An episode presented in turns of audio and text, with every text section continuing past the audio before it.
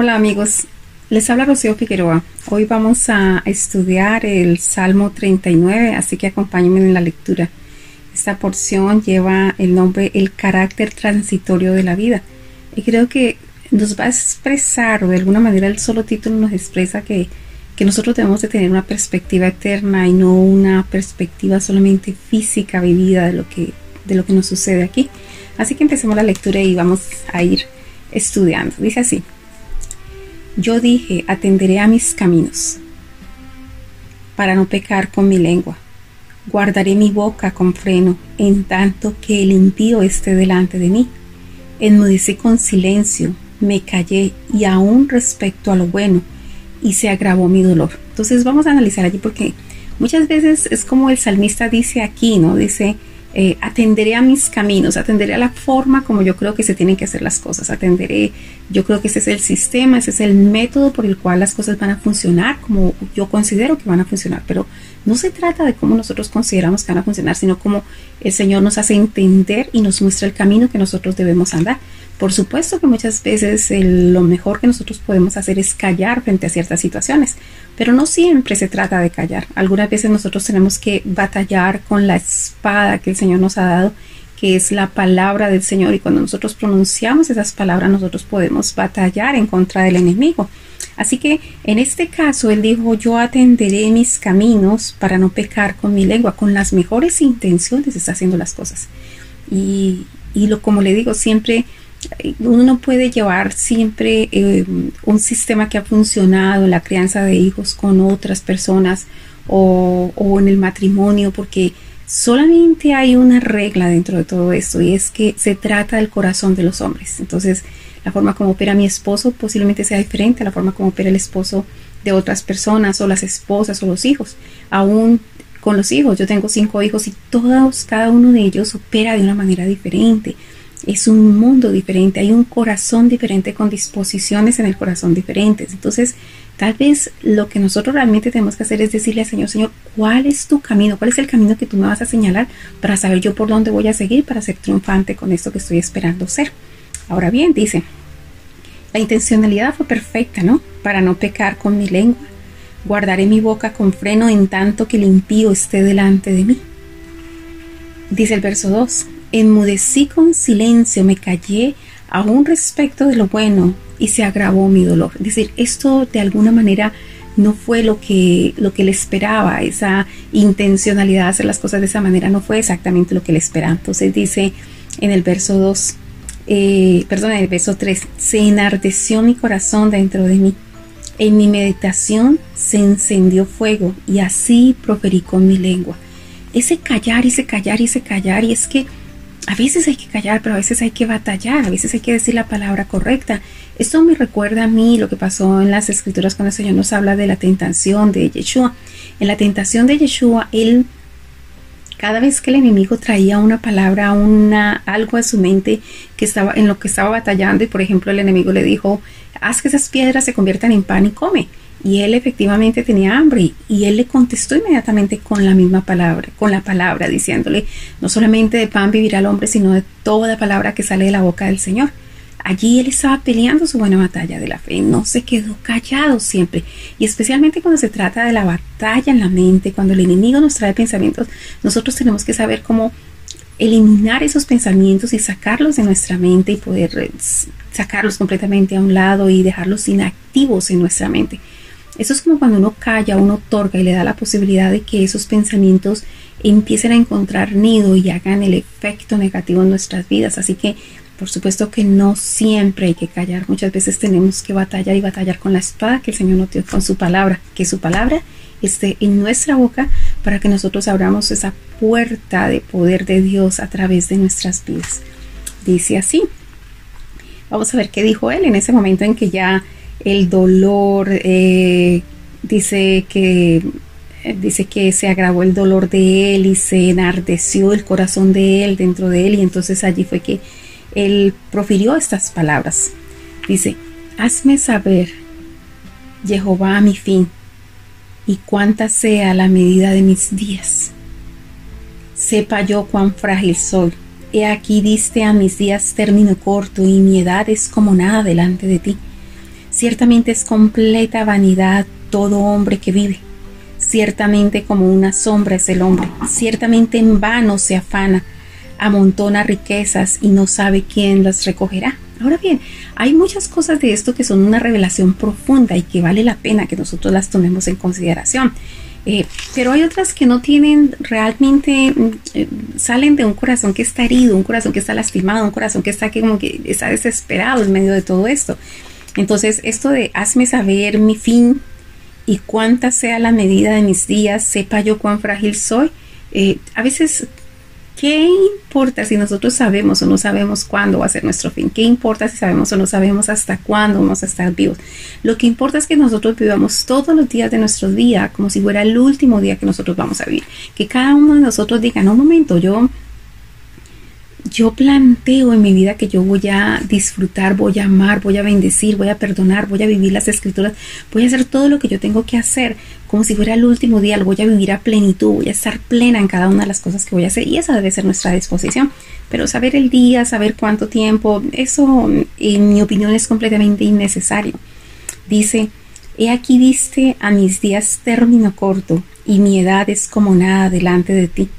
Ciertamente es completa vanidad todo hombre que vive. Y eso es cierto, a veces nosotros vivimos una vanidad porque nosotros estamos viviendo con la trascendencia del mundo y no estamos viviendo con la trascendencia eterna.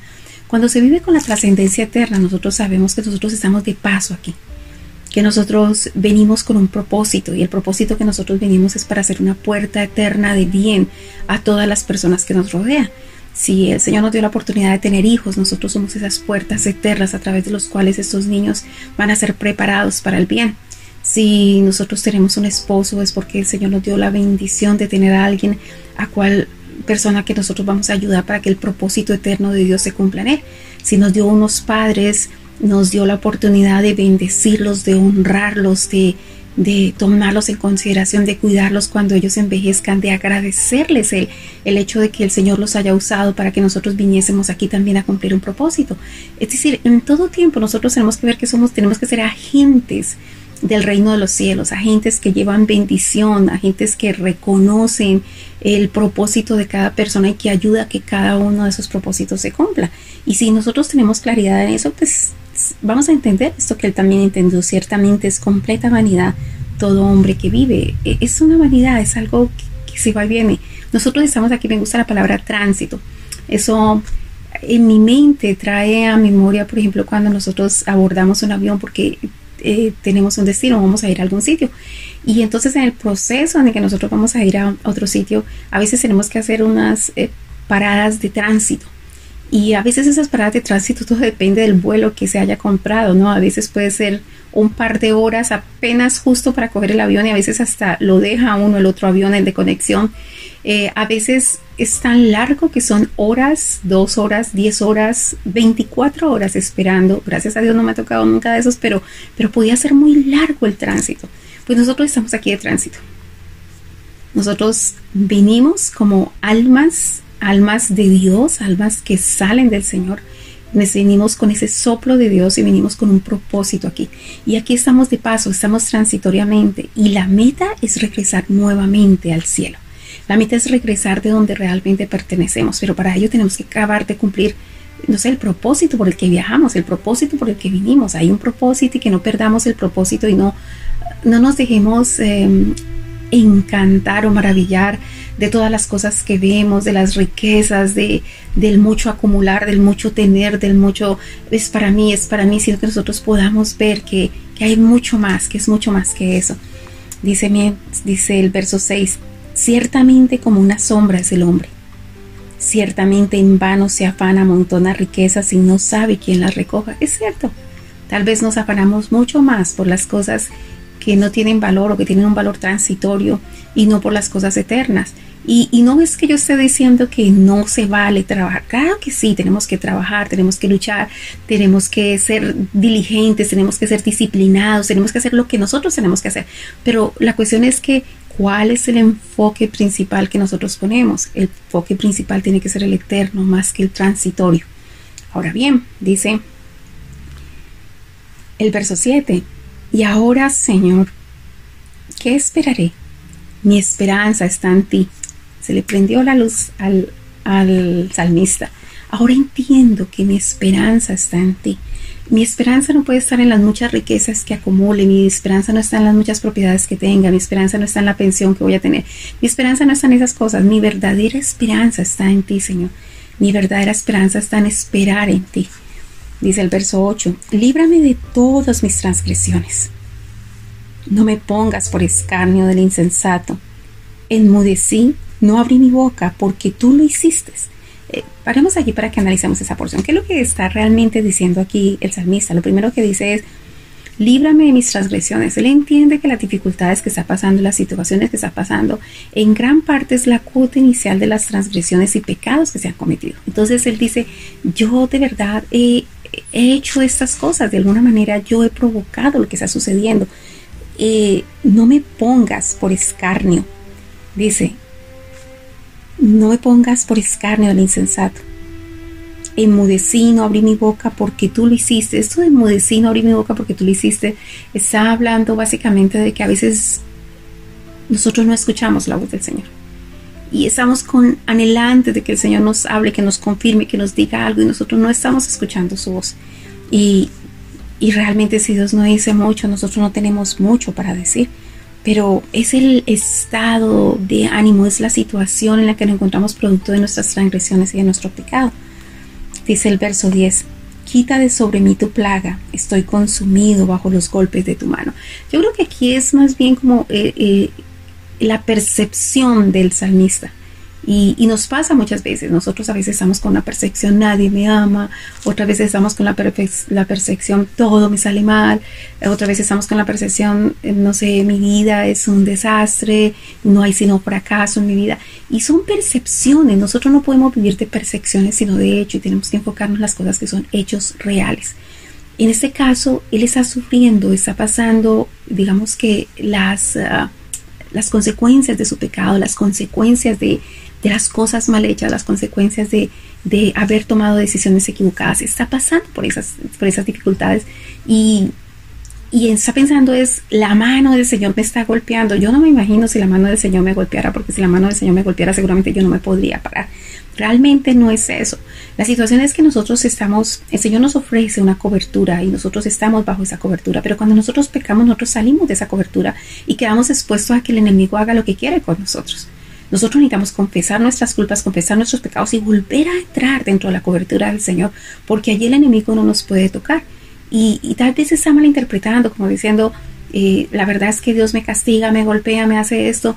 Dios lo permite, sí, Dios lo permite porque nada sucede sin que el Señor lo permita, pero lo permite por parte de nuestra disciplina, para que sean, porque sea necesario para que nosotros nos arrepintamos, reconozcamos nuestro pecado y nosotros volvamos nuevamente, típico como cualquier padre cualquier padre que quiere ver a su hijo en casa protegido, bendecido, pero pudiendo establecer las tres cosas que son fundamentales en la conexión de un padre con un hijo, que es comunión permanente, em, obediencia, porque no puede haber relación perfecta o una buena relación en un padre con un hijo si no es a través de la obediencia y dependencia, dependencia del padre. Poder nosotros ir delante de Él cada vez que necesitamos algo y saber que podemos contar con su consejo sabio en todo tiempo. Dice así la escritura, verso 11, con castigos por el pecado corriges al hombre. Él entiende que es castigo, que, que lo que está pasando son consecuencias de las decisiones mal tomadas. Dice, con castigo por el pecado corriges al hombre y deshaces como polilla lo más estimado de él ciertamente vanidad es todo hombre. Entonces, sí, las cosas aquí se pueden consumir como la nada. Las cosas, nosotros nos podemos esforzar toda la vida a lograr algo, toda la vida a tratar de alcanzar algo. Y cuando lo logramos, después nos damos cuenta que realmente eso no era lo que traía la felicidad. Cuántas personas se han esforzado grandemente, grandemente, y lo que no han entendido es que realmente hay una necesidad espiritual hay una necesidad del alma que solamente puede ser saciada con el alma de Dios, es decir, los pensamientos, sentimientos y deseos de Dios, la voluntad de Dios en nuestra alma. Hay una necesidad de nuestro espíritu, de nuestro estado de ánimo, de tener el Espíritu Santo de Dios en nuestras vidas, porque si nosotros tenemos el Espíritu Santo de Dios en nuestras vidas, pues nosotros vamos a poder eh, tener un estado de ánimo acorde con el Espíritu Santo y, y la situación será completamente diferente. Entonces, que ojalá nosotros nos podamos conectar realmente con lo que corresponde y no de pronto que pongamos, um, no sé, esa percepción que nosotros a veces tenemos, porque no se trata de percepciones, se trata de hechos. Verso 12 dice, Oye mi oración, oh Jehová, y escucha mi clamor. No calles ante mis lágrimas, porque forastero soy para ti, y advenedizo como todos mis padres. ¿Tiene claro eso? Aquí somos forasteros, aquí estamos de paso, aquí venimos por un poquito de tiempo, aquí estamos eh, en este recorrido para cumplir el propósito que Dios tiene para nuestras vidas, pero estamos de paso, nosotros vamos a, un lugar, no sé, mm, vamos a cumplir lo que vinimos a, hacer aquí y vayamos nuevamente al cielo, vayamos a estar con nuestro Padre, vayamos a vivir eternamente con Él. Dice Voy a volverlo a leer. Oye mi oración, oye Jehová, y escucha mi clamor. No calles ante mis lágrimas, porque forastero soy para ti, advenidizo como todos mis padres.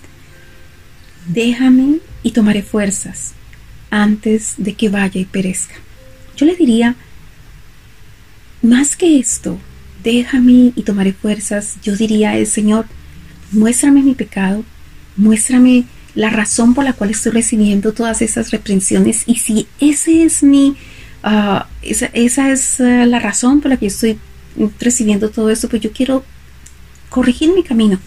Yo quiero pedirte perdón, yo quiero cambiar todo esto y que yo pueda no sé, levantarme con una nueva esperanza, porque yo sé que me había alejado de ti, había cogido caminos contrarios, pero ahorita nuevamente quiero volver a la casa de mi Padre, quiero estar bajo la protección de mi Padre, quiero vivir bajo el amparo de mi Padre, y cuando nosotros hacemos eso, con toda seguridad nosotros podremos ver la mano de bendición de nuestro Señor. Que la gracia del Señor sea con usted. Mil y mil bendiciones. Bye.